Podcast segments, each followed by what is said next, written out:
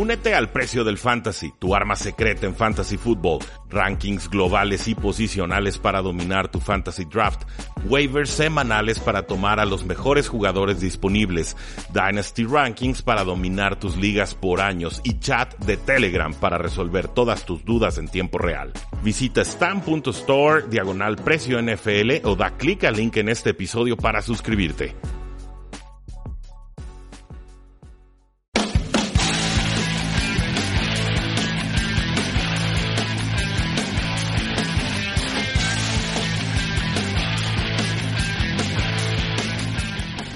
Saludos a todos, bienvenidos a una edición más de Tres y Fuera, el programa de NFL y fútbol americano nacional en el que nos dedicamos a platicar exclusivamente de la National Football League y el fútbol americano nacional. Mi nombre ya lo conocen, es Rudy Jacinto, cinco años en el Radio Espectro Tapatío, comentando todas las novedades que han surgido temporada tras temporada en la NFL y por supuesto en, torneos eh, locales y pues bueno, nuestros medios de contactos también ya los conocen. Es facebook.com diagonal 3 y fuera, en Twitter como arroba paradoja NFL, eh, por supuesto en el sitio web 3 y fuera.com y la invitación siempre a que se suscriban a este programa que se sube como podcast, ya sea en la plataforma de iTunes, en ebooks o en otros espacios en los que se puedan escuchar estos eh, tipos de programas eh, que se pueden cargar fácilmente en celular y escuchar a la velocidad y en el momento en que ustedes así lo decidan. ¿Qué nos depara la NFL en esta semana? Ya, saben que la NFL siempre está sacando noticias de todo tipo, noticias buenas, noticias malas, positivas, negativas. Eh, este jugador está brillando en los entrenamientos, este otro jugador fue suspendido por X cantidad de partidos. Y pues bueno me pareció eh, prudente. Primero que nada comentar que ahora sí ya estamos entrando de lleno a lo que es la verdadera temporada baja de la pretemporada NFL y con esto me refiero a que eh, ya con los jugadores fuera de entrenamientos, ya cada uno en sus respectivas vacaciones, pues en realidad lo que vamos a empezar a escuchar de jugadores van a ser noticias negativas. Lo que vamos a escuchar es tal jugador consumió alcohol, estuvo manejando y fue detenido por la policía, ¿no? Entonces está enfrentando cargos en X estado. Vamos a escuchar la suspensión de tal jugador, el comisionado Real Godel va a determinarla, etcétera, etcétera, porque pues en realidad no, no se prestan estos momentos en los que los jugadores ya ni siquiera están entrenando para que se den noticias positivas. Entonces, yo si fuera aficionado de cualquier equipo de la NFL, en realidad quisiera no, leer los nombres de mis eh, jugadores en las noticias porque nueve de cada diez veces en esta época del año va a ser una noticia negativa. De hecho, tengo entendido que cada uno de los equipos de la NFL se reúne con todos los jugadores, los sientan, les dan la, dichosa plática, ¿no? En la que les dicen, señores, por favor, que no sea su nombre el que aparece en las portadas y en los titulares de los periódicos. Sean inteligentes, sean prudentes, compórtense bien y espero verlos a todos de regreso sanos y salvos para tener una excelente temporada NFL. Entonces, eh, les dejo ahí el aviso. Ahora sí que es, no, se comenta mucho eso en los medios, pero es cierto que, en estas épocas de cada año se dan noticias negativas. Esperemos que no sea el caso en esta pretemporada.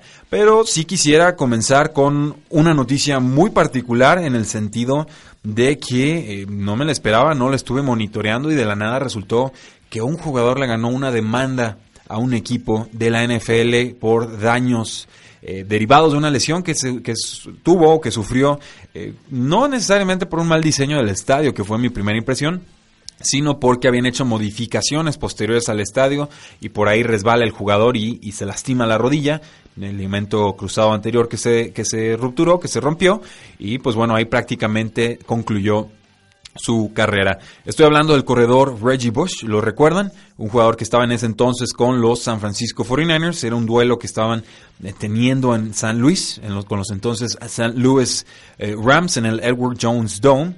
Y pues resulta que en esta jugada que yo recordaba muy vívidamente porque me dio coraje ver que el estadio estaba diseñado o montado de esta forma, pues Reggie Bush en una carrera fue empujado fuera de bandas eh, y se resbaló en lo que después llamó al jugador un, anillo de la muerte de concreto, ¿no?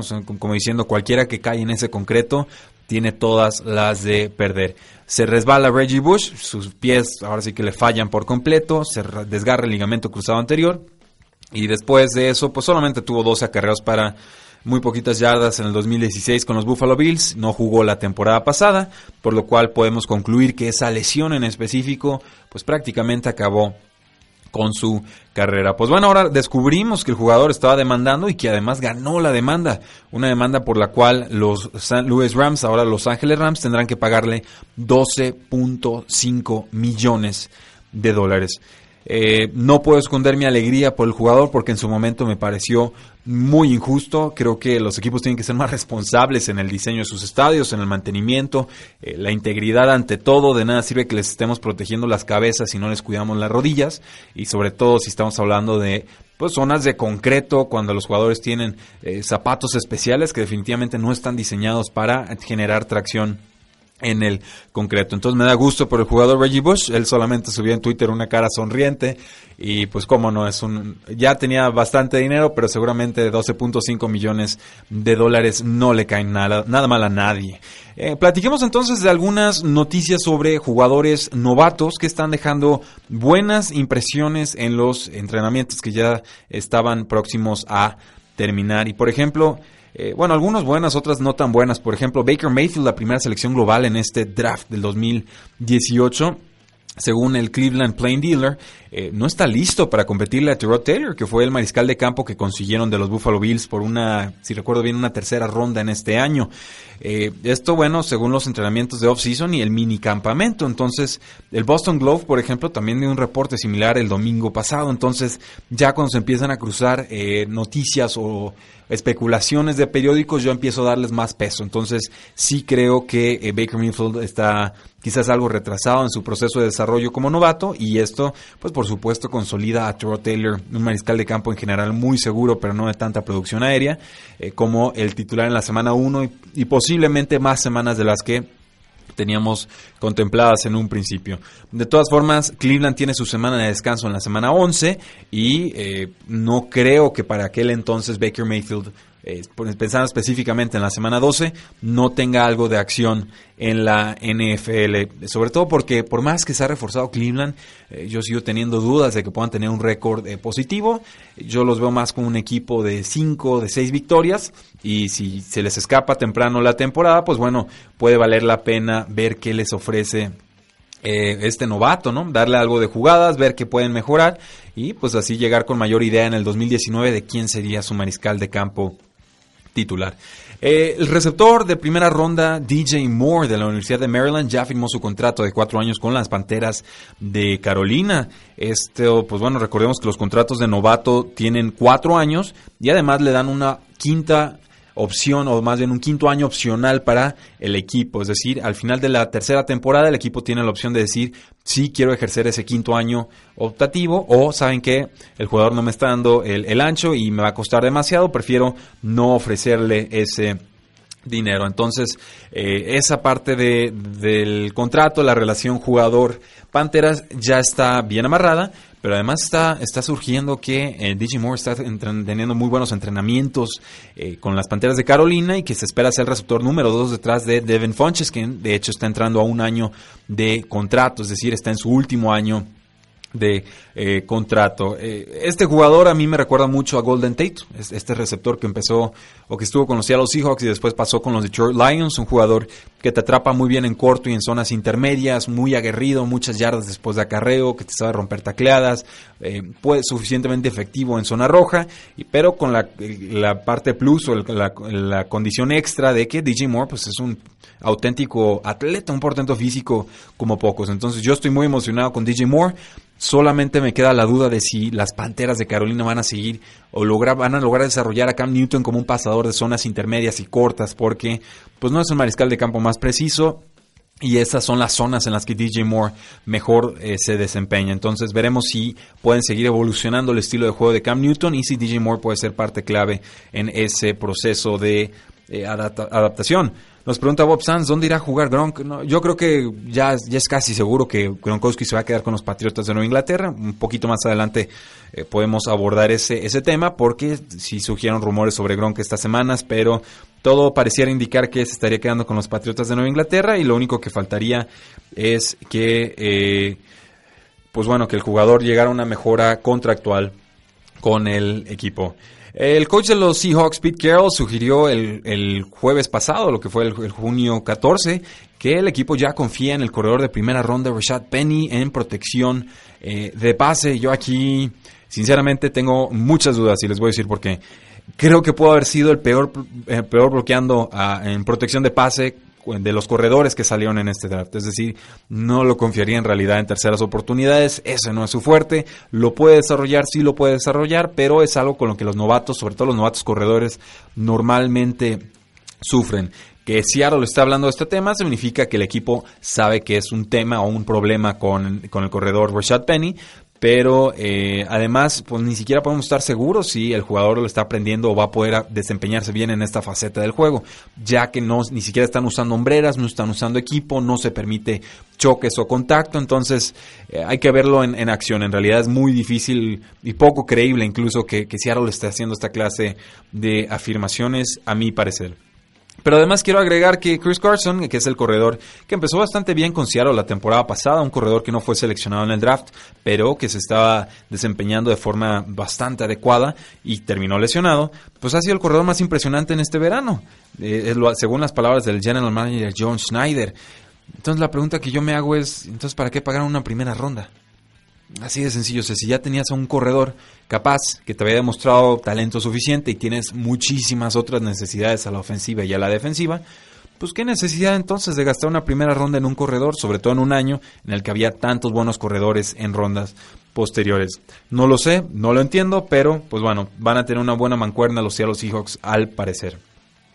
En el Tampa Bay Times, eh, con el eh, articulista Rick Stroud, comenta que el corredor de segunda ronda, Ronald Jones, debería tener entre 15 y 20 oportunidades con el balón por partido.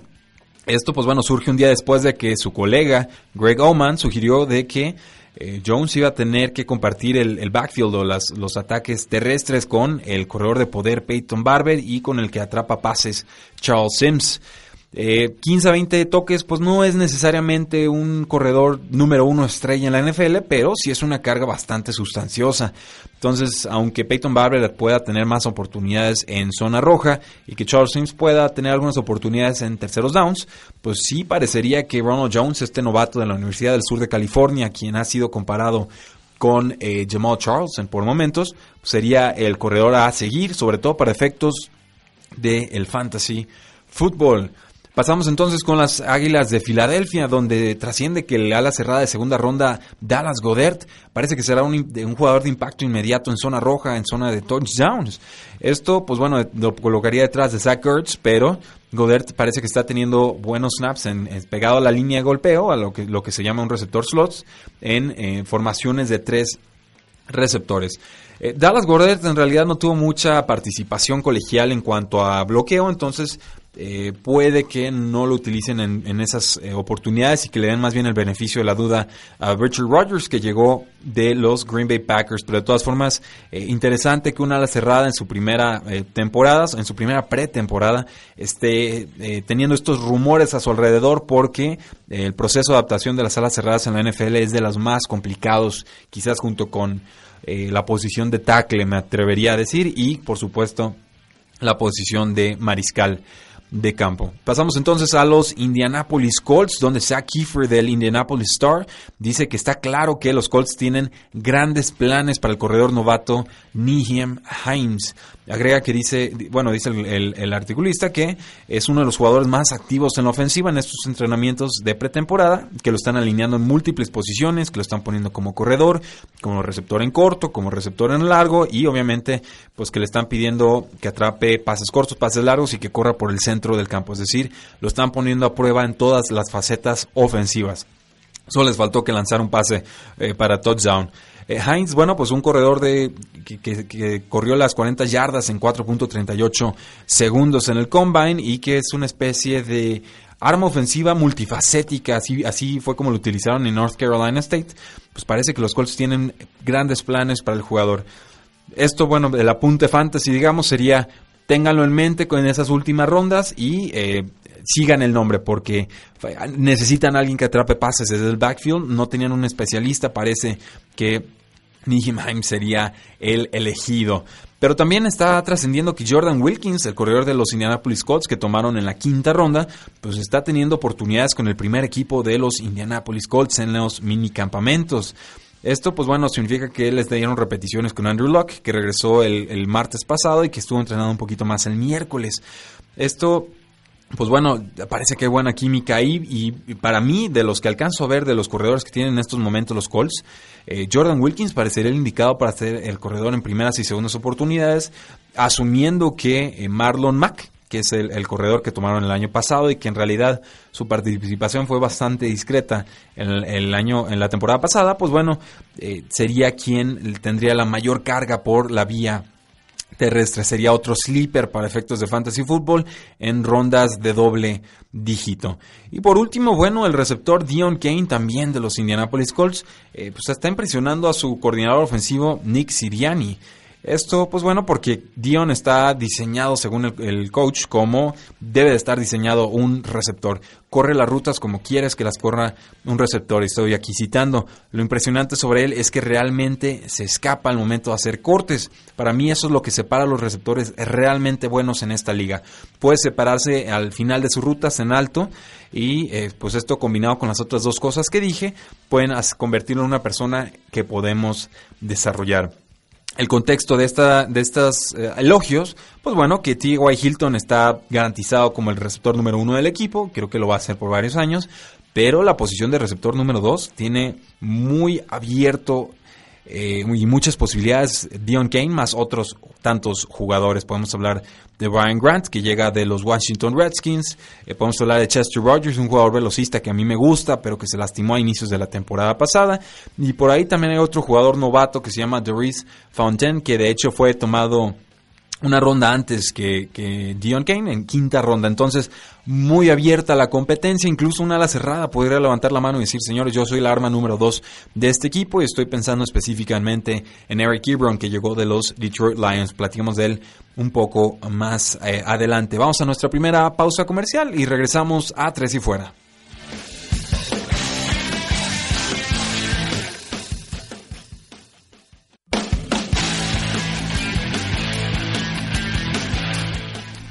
Eh, regresamos a Tres y Fuera, el programa que habla exclusivamente de NFL y de fútbol americano nacional. Empiezan los comentarios de la gente, de los aficionados en el Facebook Live que hacemos todos los martes a las 8 de la noche en el espacio de Tres y Fuera y también, por supuesto, en el Facebook de Cabina Sinapsis. Un saludo entonces a Santiago Huerta García, que nos saluda desde Guadalajara, nos dice arriba los Cardenales de Arizona, más adelante platicamos sobre novedades de los Arizona Cardinals, nos dice Fernando, Fernando Méndez B, más de Fantasy Rudy, ¿y qué onda con el Dynasty que íbamos a armar? Ese, ahí discúlpenme, no me está alcanzando la vida, ahí tengo los correos, lo hacemos pronto, y si no me alcanza la vida, pues lo hago nada más de comisionado, porque sí, sí va a estar difícil, pero eh, me comprometí a armar la liga y la, vamos a hacer, ¿cómo no? De hecho, aquí estoy viendo la pestaña de Excel en, la, en mi página principal para que no se me olvide. Pero seguimos platicando entonces de la NFL. Dejamos a un lado las noticias de novatos en general y empezamos a platicar sobre jugadores más veteranos de la liga. Platicamos entonces que los vaqueros de Dallas convirtieron al guardia Zach Martin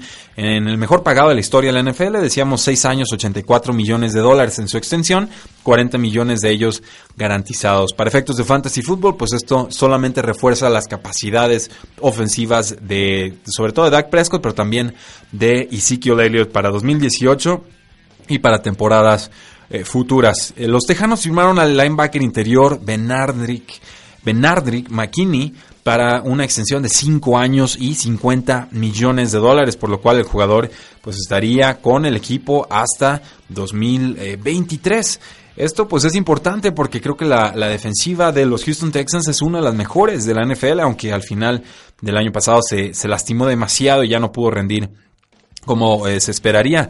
El contrato incluye 21 millones de dólares garantizados y esta selección número 43 global del 2015 pues ya estaba entrando a su última temporada de que como novato. Es un jugador que ha sido muy consistente, ha tenido muchísimos snaps, es muy bueno en protección de corrida, ha tenido 95 tacleadas, 3 capturas de mariscal de campo y un fumble forzado en la temporada pasada muy duradero el jugador. Además, solamente se ha perdido dos juegos en tres temporadas y se ha perdido cero desde su temporada de novato. Entonces, este, el jugador está buscando mejorar eh, como presionador de mariscal de campo, lo que es un blitzen, y sobre todo en cobertura de pase, por lo cual eh, dice el jugador, ya bajó 10 libras y este va a ser su enfoque en el 2018. Enhorabuena y muy merecido contrato.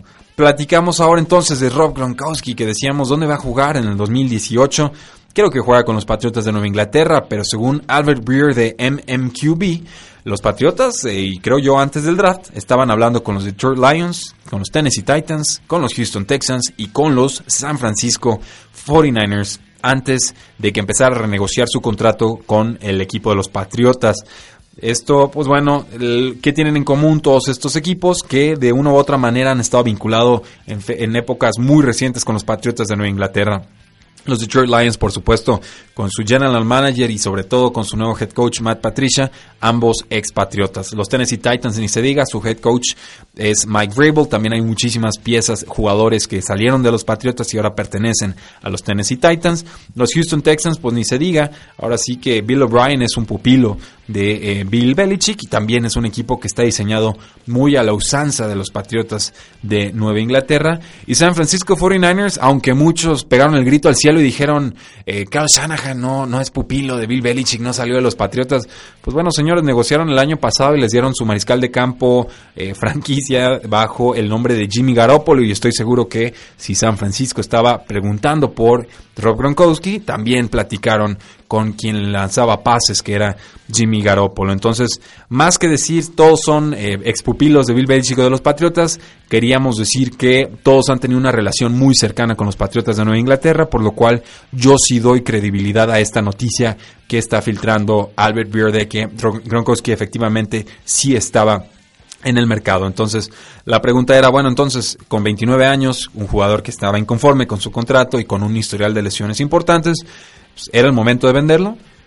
Yo soy de la idea de que no. Yo soy de la idea de que Gronkowski es un talento generacional. Para mí, el mejor a la cerrada que ha jugado la posición. Un jugador excelente en bloqueo por tierra, excelente en protección de pase, excelente también atrapando balones. Entonces, si realmente los Patriotas querían maximizar la ventana de oportunidad de Tom Brady, que está entrando a su temporada, a su, a su edad número 41, y pues bueno, se está acercando a su temporada número 20, pues bueno, yo creo que no, no se podía vender a Gronkowski, porque entonces yo sí creo que el jugador puede amenazar con retirarse y ahí sí, eh, que suenen las alarmas en Patriotalandia. Seguimos entonces con los Patriotas de Nueva Inglaterra, donde Doug Keith de NESN nos dice que Rex Burkhead y James White han sido los que han tenido más participación en el backfield de los Patriotas de Nueva Inglaterra. Esto significa que la selección número 31 global de este draft, Sonny Mitchell de la Universidad de Georgia, pues ha estado detrás de ellos, pero Keith también eh, sugiere que no le sorprendería que el novato superara tanto a Rex Burkhead como a James White antes de la semana 1. Burkhead, bueno, renovó con un contrato de tres años en marzo, pero ha tenido lesiones con los Patriotas en su primera temporada. Eh, recordemos, ahí fue cuando Dion Lewis empezó a brillar más hacia el final de temporada y en la postemporada. Y pues bueno, seguramente los tres corredores van a estar involucrados con los Patriotas de Nueva Inglaterra, pero es una situación a seguir porque es, seguramente será una de las mejores ofensivas de la NFL y si algún corredor de estos logra desmarcarse de los demás, será un grandísimo valor a descuento en nuestros drafts de fantasy fútbol.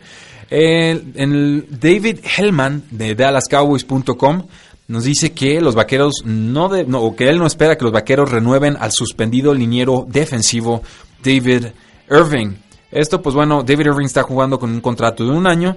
Tenía la oportunidad de ganar un contrato a largo plazo y muchísimo dinero, pero nuevamente fue suspendido cuatro juegos y parece que ya esa, esa oportunidad se le fue entre las manos.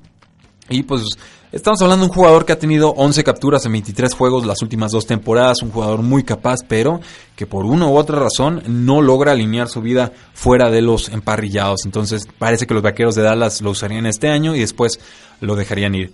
Eh, regresando a un tema de los Patriotas, eh, pues le firmaron una extensión a su long snapper Joe Cardona. ¿Qué es un long snapper? Bueno, es el que centra el balón en jugadas especiales, lo que sea por ejemplo, eh, intentos de gol de campo, despejes, etcétera. Es una posición muy específica, es una posición a la que no se le suele pagar mucho, pero eh, es una posición que también no se menciona en los medios hasta que un long snapper comete un error. Joe Cardona de una universidad eh, militar, pues bueno, se ha ganado el derecho a jugar cuatro temporadas más con los Patriotas de Nueva Inglaterra. Enhorabuena. Y no, no creo que haga falta mencionar más sobre un long snapper, así que seguimos platicando de lo que ha sucedido en la NFL.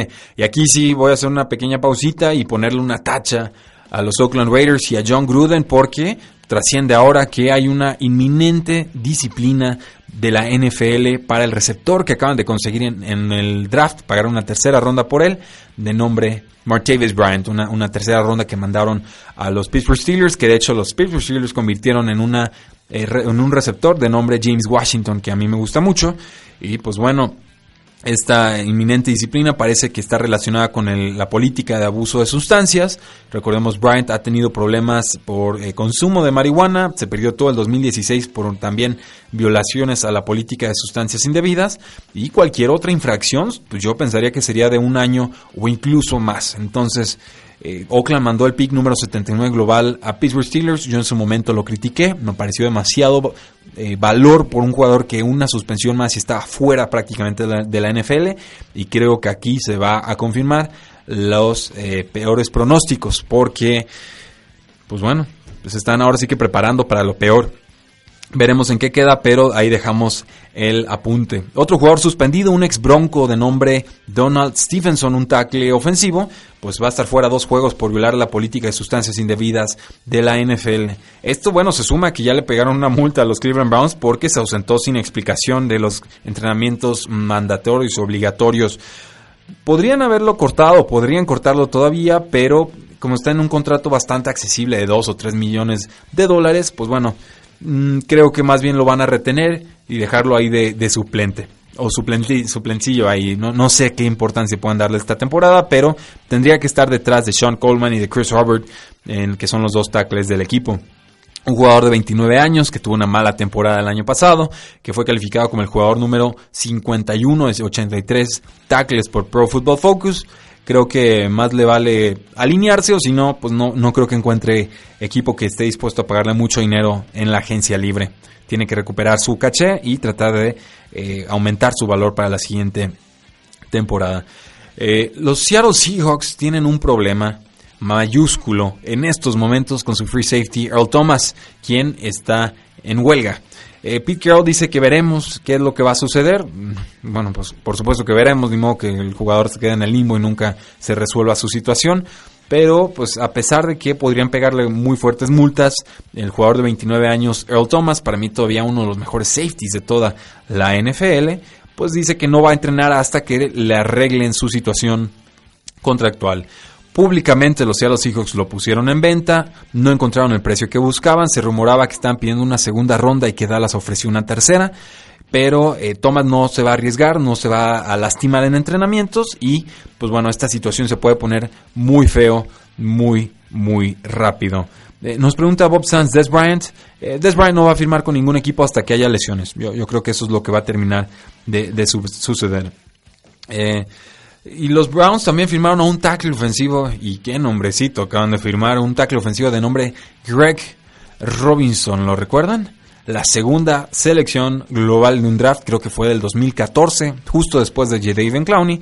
Tuvo seis titularidades con los Detroit Lions el año pasado antes de una lesión de tobillo que lo mandó a la reserva de lesionados. No jugó bien de guardia, no jugó bien de tackle en Detroit, pero pues, pues un volado, Cleveland va a ver qué tiene pero me queda clarísimo que los Browns tienen un hueco enorme en la posición de tackle izquierdo y que si Robinson gana esa titularidad significa que algo salió bastante, bastante mal. Eh, ah, seguimos con Cleveland, Corey Coleman, el receptor de, primera ronda hace varias eh, temporadas, entrando a su tercer año de contrato, pues parece que hay, hay, reportes sobre la ética de trabajo de Corey Coleman, que lo estarían criticando por su falta de dedicación. Ha tenido muchas lesiones sus primeras dos temporadas y pues ha hecho muy poco en el campo. Tuvo 38 yardas por juego, ha tenido pases soltados. De hecho, ese juego que casi le ganan a los Green Bay Packers, el, o en el más bien creo que a los Pittsburgh Steelers, suelta ese, ese pase en cuarta oportunidad que debió haber sido completado y con eso pues sentenciaba la temporada 0 y 16 de los Browns. Mm, ahora sí que ahora o nunca para Corey Coleman, hay mucha presión, consiguieron un buen novato de nombre Antonio Callaway y hay nuevos directivos en el equipo, entonces ahora o nunca y no me sorprendería que Corey Coleman fuera cambiado antes de la semana 1. Eh, Andy Reid, el head coach de los Kansas City Chiefs, habló sobre Patrick Mahomes, sobre todo destacando que está impresionado con su habilidad para ajustarse a los blitzes en este offseason. Le están lanzando muchos retos y una de las cosas, dice Andy Reid, que buscan en los jugadores jóvenes es que respondan bien a las presiones o a las cargas que pueden mandar los coordinadores defensivos. Entonces que le mandaron muchos esquemas diferentes y que el jugador en general estuvo respondiendo bastante bien.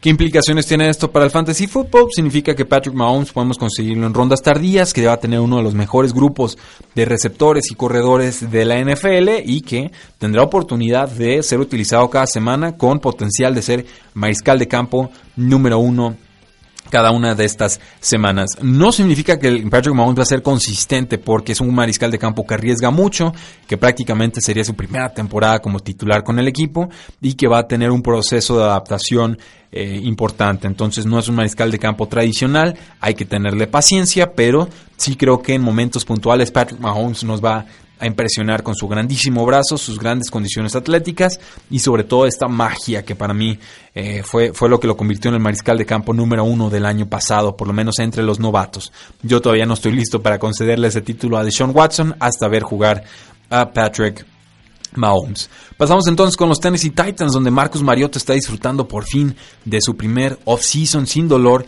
y sin tener que preocuparse por rehabilitarse de una lesión. Por fin está enfocado 100% en el fútbol americano, lo cual es importante porque la temporada pasada lanzó más intercepciones que touchdowns, aunque no recuerdo esas jugadas y no todas fueron culpa suya. Dice el, mariscal de campo que está trabajando en su mecánica, sobre todo ampliando la base de sus pies, o sea, tratando de tener una base más sólida, lo cual eh, normalmente resulta en una mejora de precisión. O sea, si tienes tus pies más amplios, puedes de alguna forma em, aumentar la precisión de tus Eh, recordar que Marcos Mariota no ha jugado las 16, 16 eh, partidos en ninguna de sus últimas temporadas y sería bien importante que en esta cuarta temporada se consolidara ya como uno de los mejores mariscales de campo promesa o jóvenes de la NFL. Yo sigo creyendo en su talento, pero tiene que cuidarse mejor de las lesiones y sobre todo los coordinadores ofensivos y Mike Vrabel tienen por fin que hacerle un sistema de juego que se adecue a sus capacidades. Venían de un juego terrestre muy agresivo, muy hostil para sus capacidades físicas, pero ni siquiera lo dejan correr tanto a, Marcus Mariota. Entonces, creo que en la medida en la que le dejen soltar el brazo, veremos realmente el impacto de Marcus Mariota en Tennessee. Eh, regresando al tema de Patrick Mahomes, y aquí debía haber volteado las noticias, una disculpa. Parece que hay conexión y hay química entre Patrick Mahomes y el receptor que acaba de llegar de Los Ángeles Rams, Sammy Watkins. Nos comentan que, pues parece que han tenido una química consistente a lo largo del offseason y esto es, según Chris Conley, un receptor del equipo, dice que, Watkins ha, ha, aceptado y ha entendido la ofensiva tan rápido como cualquier otra persona que haya él visto. A esto, pues bueno, hay que tener un poco de, escepticismo, verlo como algo de especulación, porque hay muchas armas ofensivas en los Kansas City Chiefs. Está Terry Hill, que ha tenido dos temporadas excelentes. Travis Kelsey, una de las mejores, si no la mejor ala cerrada de la NFL, por lo menos por, pues, muy consistente y se lesiona muy poco. Kareem Hunt, también uno de los mejores corredores en la NFL en su temporada de novato. Pero creo que si la química se confirma, Sammy Watkins se estaría convirtiendo en un valor en la séptima ronda de las ligas de fantasy el fútbol es un jugador que al que yo voy a tener en varias de mis eh, ligas porque hay mucha incertidumbre, pero creo mucho en el talento de Patrick Mahomes y creo también mucho en el talento de Sammy eh, Watkins. Eh, parece que Joe Flaco está más motivado en esta offseason y no es para poco porque Lamar Jackson está jugando muy muy bien en estos eh, entrenamientos de pretemporada. Entiende que la llegada de Lamar Jackson y de Robert Griffin III pues son presión para el jugador y que pues es ahora o nunca porque está en una situación muy similar a la de Alex Smith con los Kansas City Chiefs la temporada eh, pasada. Eh, los Ravens lo pueden cortar después de esta temporada y se ahorrarían 10.5 millones de dólares en el espacio salarial, aunque también dejarían mucho dinero muerto. Creo que es una opción razonable. Yo creo que Joe Flaco hace tiempo que no tendría que haber sido mariscal de campo titular de la NFL y también creo en el potencial de Lamar Jackson. Hablemos entonces de los Arizona Cardinals. Aquí sí te vamos a dar el gusto, estimadísimo aficionado Santiago Huerta García. Y parece que Patrick Peterson no va a estar persiguiendo a receptores en este 2018, lo que se llama un shadow cornerback o alguien que es la sombra de los receptores. eh, era su especialidad, este, era el mejor borrando a receptores del campo, pero Parece que ahora van a jugar un poco más eh, alejado del balón, más en, eh, presionando mariscales de campo. Y, y, esto, pues bueno, además de que puede borrar del campo a cualquier receptor número uno de la NFL. Entonces parece que va a estar jugando más en zona y que van a usarlo de formas más eh, versátiles para que pueda ser un poco más agresivo atacando al balón. De todas formas, creo que es importante que le encuentren un compañero de baile en esa posición de cornerback número 2, porque desde hace por lo menos tres temporadas no se la han encontrado al buen Patrick Peterson, uno de los mejores cornerbacks de la NFL. Y hablando de, las Arizona, de los Arizona Cardinals, pues, Larry Fitzgerald dice que eh, va a regresar obviamente a su temporada, eh, a su edad 35, en la temporada 2018, pero que también estaría dispuesto a jugar hasta tres temporadas eh, más. ¡Wow! O sea, yo, yo creí que este iba a ser su último año, pero el jugador dice que le queda más. Y esta va a ser su temporada número 15 y tiene que ser una espaldarazo importante para Wilkes, que es el head coach que está llegando, Steve Wilkes, el head coach que está llegando a los Arizona Cardinals. Entonces, qué, qué lujo poder contar con un veteranazo que por cierto ha sido un gran valor fantasy en todas las últimas tres, eh, creo que tres, si no dos eh, temporadas. Entonces no dudo que esto vaya a ser de nuevo, sobre todo en ligas PPR. Eh, pasamos entonces a los Tampa Bay Buccaneers, donde Rick Stroud de los Tampa Bay Times comenta que el receptor de segundo año, Chris Godwin, está destacando y muchísimo con los Tampa Bay Buccaneers, que hace grandes jugadas todos los días, que está brillando en el minicampamento, ha sido eh, sujeto de elogios a lo largo de todo el offseason y pues a mí no me sorprendería porque es un jugador con condiciones atléticas muy importantes que obviamente no va a desplazar a Mike Evans, que es la opción de pase número uno clara del equipo, pero sí creo que hay oportunidad para que al final de esta temporada ya haya desplazado a Deshaun Jackson, de, que es el, digamos, la amenaza profunda del equipo, un jugador más veterano que seguramente tratará de mejorar su química con eh, el mariscal eh, de campo James eh, Winston. Pero por lo menos en estos momentos Adam Humphries es el, un receptor más diminuto, la opción número 3 de pase. Creo que fácilmente lo va a desplazar. Con los Colts, Eric Ebron está impresionando, ha sido uno de los Colts más impresionantes en este offseason. Ha sido utilizado en toda la formación según el nuevo head coach Frank Reich. Dice, es un jugador inteligente y eso es muy bueno porque podemos utilizar a alguien con su versatilidad por todo el campo y hacer toda clase de cosas con él. Recordar que Jack Doyle es el ala cerrada número uno del, del equipo, pero también que Eric Ebron no se especializa en el bloqueo. Entonces yo creo que van a utilizar más a Jack Doyle como bloqueador, un poco más a Eric Ebron como esto, estos move tight ends o estas alas cerradas que tratas de colocar contra safeties o contra linebackers. Y, recordar, como decíamos hace rato, que hay una oportunidad de receptor número 2 que puede ser cubierta por un receptor o por Eric Ebron en la posición de ala cerrada. Sobre corredores, pues un veterano, Robert Irving, estuvo con Seahawks y después con los Indianapolis Colts. Parece que podría tener un lugar importante según el periódico Indianapolis Star. Este jugador de 28 años, pues tuvo apenas 53 yardas en 23 acarreos antes de que tuviera una lesión de brazo la temporada pasada. Tuvo 3.8 yardas por acarreo, ah, bueno, ha tenido 3.8 yardas por acarreo a lo largo de su eh, carrera pero eh, parece que les gusta su, su tamaño, su fuerza, su, eh, su, estatura y que es bueno en protección de pase, que es inteligente.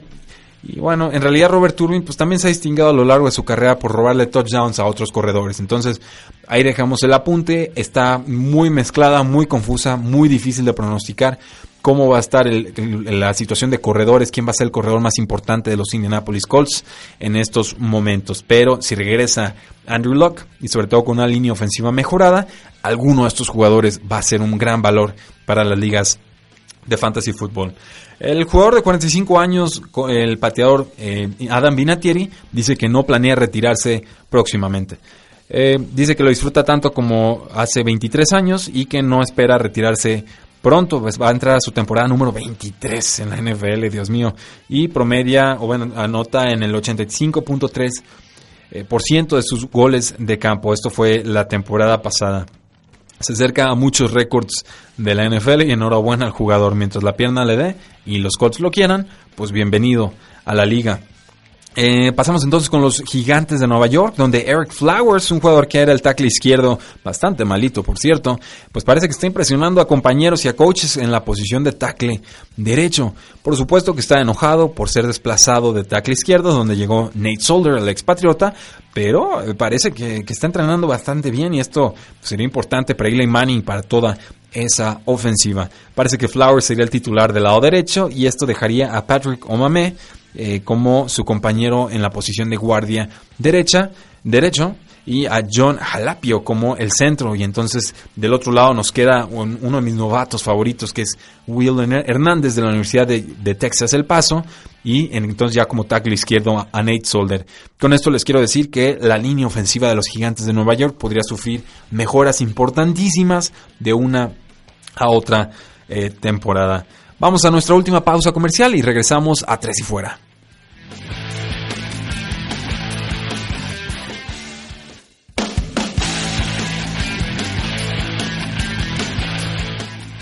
Sí, qué bueno que tenemos pausas comerciales porque ahí se nos escapó una pequeña gran palabra en, el descanso, pero no pasa nada. Regresamos a tres y fuera y seguimos platicando sobre todo lo que sucedió en la NFL. Es mucha rumorología, muchos jugadores que están brillando, otros que van a regresar de lesiones y demás. Seguimos platicando entonces de Kenny Golladay. ¿Lo recuerdan? Un jugador de 6'4, 218 libras, corrió las 40 yardas en 4.5. Eh, pues, se parece a Megatron. no tiene el nombre, pero las medidas físicas vaya que las tiene. Y pues bueno, parece que está brillando también en los entrenamientos. Algo de calma aquí porque siguen ahí Marvin Jones, un gran jugador.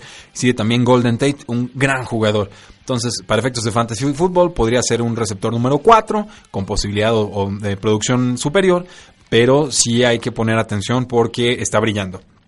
28 pases atrapados para 477 yardas, 3 touchdowns el año pasado. Tuvo una lesión importante, como que lo sacó de ritmo, brilló. ¿Se acuerdan que tuvo creo que dos touchdowns en su primer partido y ya nos estábamos volviendo locos? Y pues poco más. Pero parece que le están lanzando pases complicados que ni siquiera el buen safety Darius Slade está alcanzando a bloquear. Ojo ahí. Manish Meta del New, del New York Daily News eh, espera que el, corredor de segundo año, Elijah McGuire, sea el corredor de terceras oportunidades esta temporada. El, coach de corredores, Stump Mitchell, dice que se ve fantástico, ciertamente, y, lo compara, eh, espero que estén, sentados cuando digo esto, lo compara ¿Con quién lo compara? No puedo creerlo. Lo compara con el Dalian Tomlinson y dice que podría ser un jugador de Salón de la Fama si le dan la oportunidad. ¡Wow! Es un corredor de sexta ronda, tomado en el 2017, tuvo 88 carreos, 315 yardas, un touchdown el año pasado, 177 yardas y un touchdown en 17 recepciones buenos números, pero pues a mí no me grita William Tomlinson. Sinceramente, está bien, le, dejamos ahí el cumplido. Los Jets firmaron a Isaiah Crowell de los Cleveland Browns por 12 eh, millones de dólares para correr en, las primeras y segundas oportunidades, pero parece que Maguire tendrá ventaja sobre el veterano Bilal Powell en el juego aéreo. Los Jets se pueden ahorrar 4 millones de dólares si recortan a Powell. Seguimos con los Jets. Robbie Anderson dice que le ha dado la vuelta a su vida después de una serie de arrestos y que no espera enfrentar disciplina de la NFL. Cito, eh, conforme envejeces o te vuelves más grande, siempre quieres madurar y crecer, dijo Anderson en los minicampamentos de los Jets.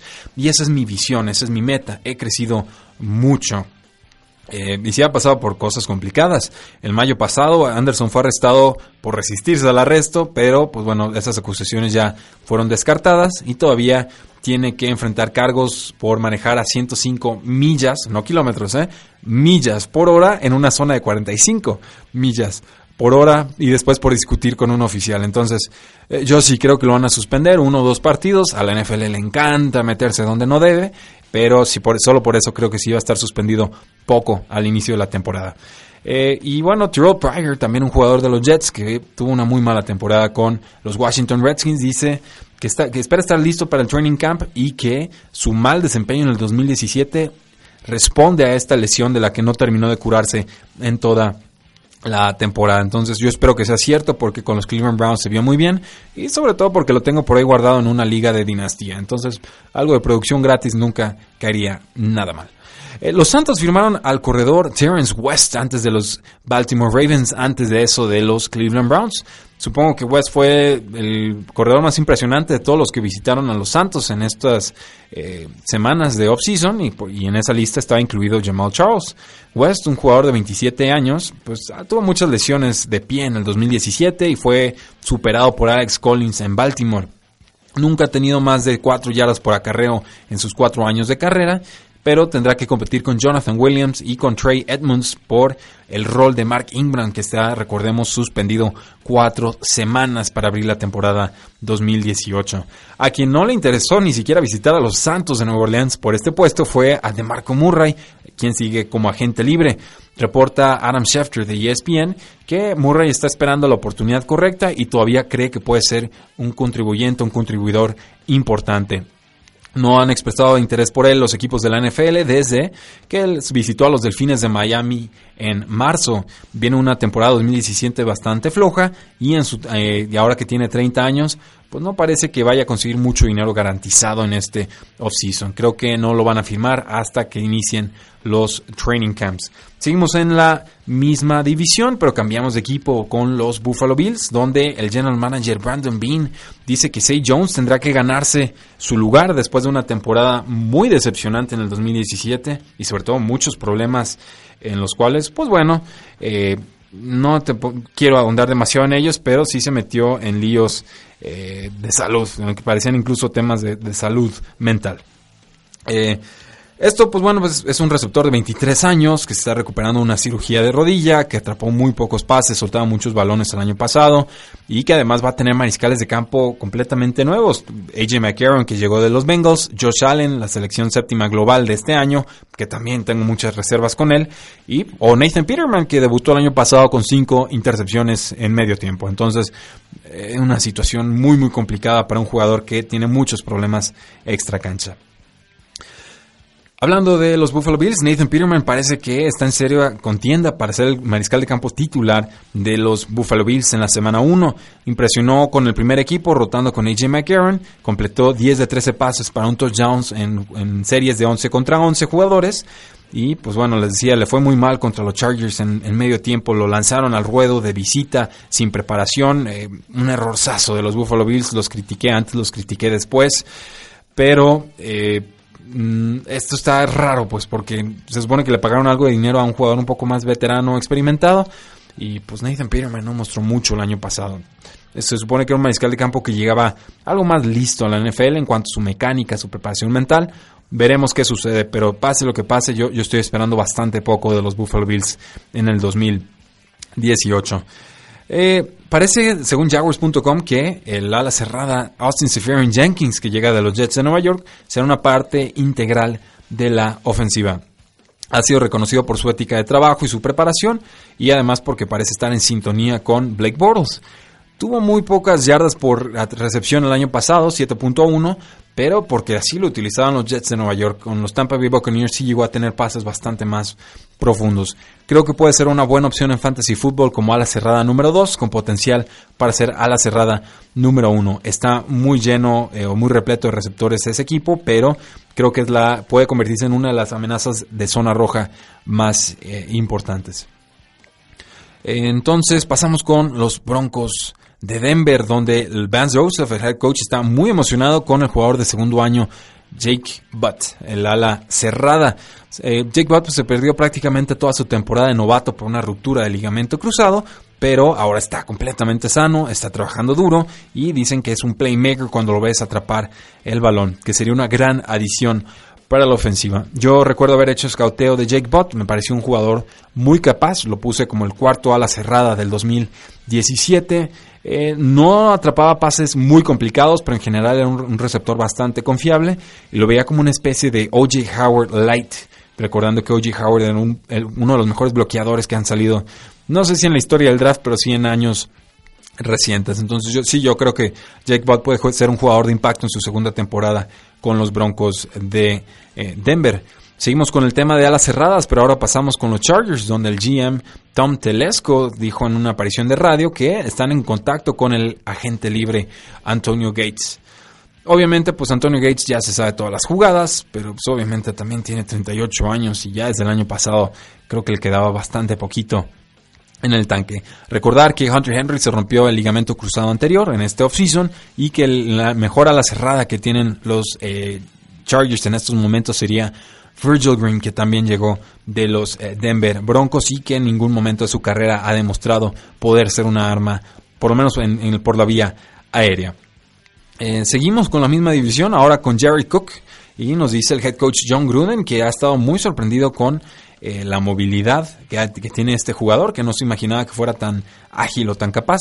Jared Cook tuvo 54 recepciones la temporada pasada, que de hecho es lo máximo que ha tenido en su ya longeva carrera. Eh, pero que está impresionado con el jugador y creo que también puede ser un valor como ala cerrada número 2 con potencial para ser ala cerrada número 1 en ligas de fantasy fútbol. Christian Hackenberg, el jugador que fue cortado por los Jets de Nueva York, o bueno, cambiado por nada en realidad, una séptima ronda eh, condicional del 2019. fue cortado también ya por los eh, Oakland Raiders, pero visitó a los Patriotas de Nueva Inglaterra el jueves pasado. Eh, Rotoworld.com especula y dice, bueno, esto debe ser un troleo de Bill Belichick para el mundo, yo estoy de acuerdo.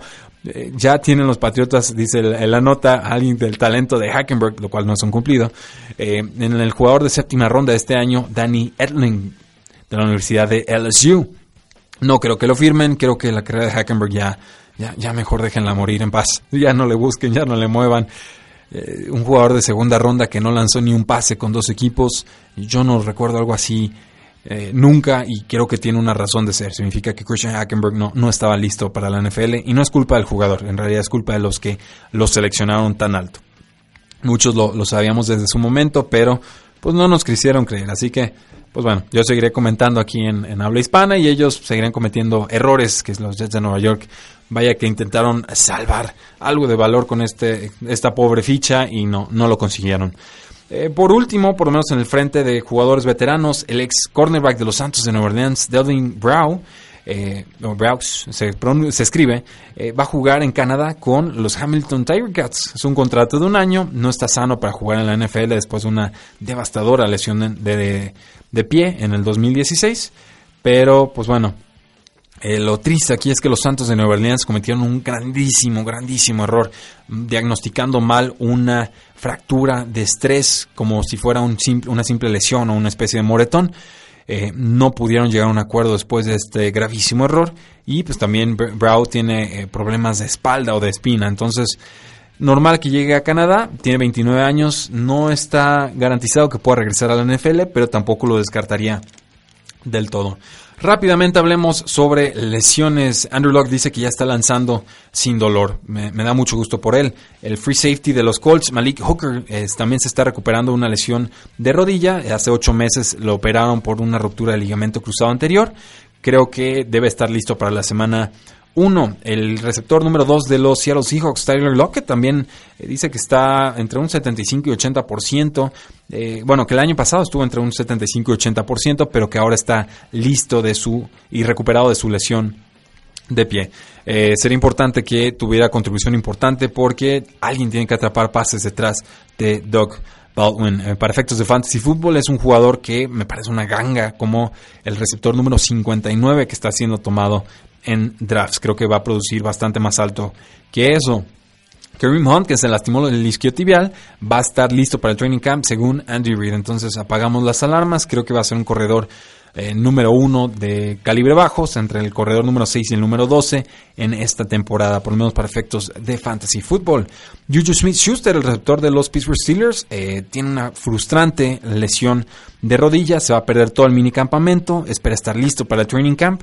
Todavía no es momento de sonar las alarmas, pero eh, ojo, el año pasado terminó como el receptor número 12 en ligas PPR o de punto por recepción y en estos momentos está siendo seleccionado como el receptor número 18 en ligas de fantasy fútbol. Con las Águilas de Filadelfia, el cornerback Sidney Jones está, eh, sufrió un contratiempo, una lesión, una recurrencia en su lesión en alguna parte de su zona baja del cuerpo, no especificaron cuál, pero eh, sabemos que el año pasado se perdió la temporada por una ruptura del tendón de Aquiles.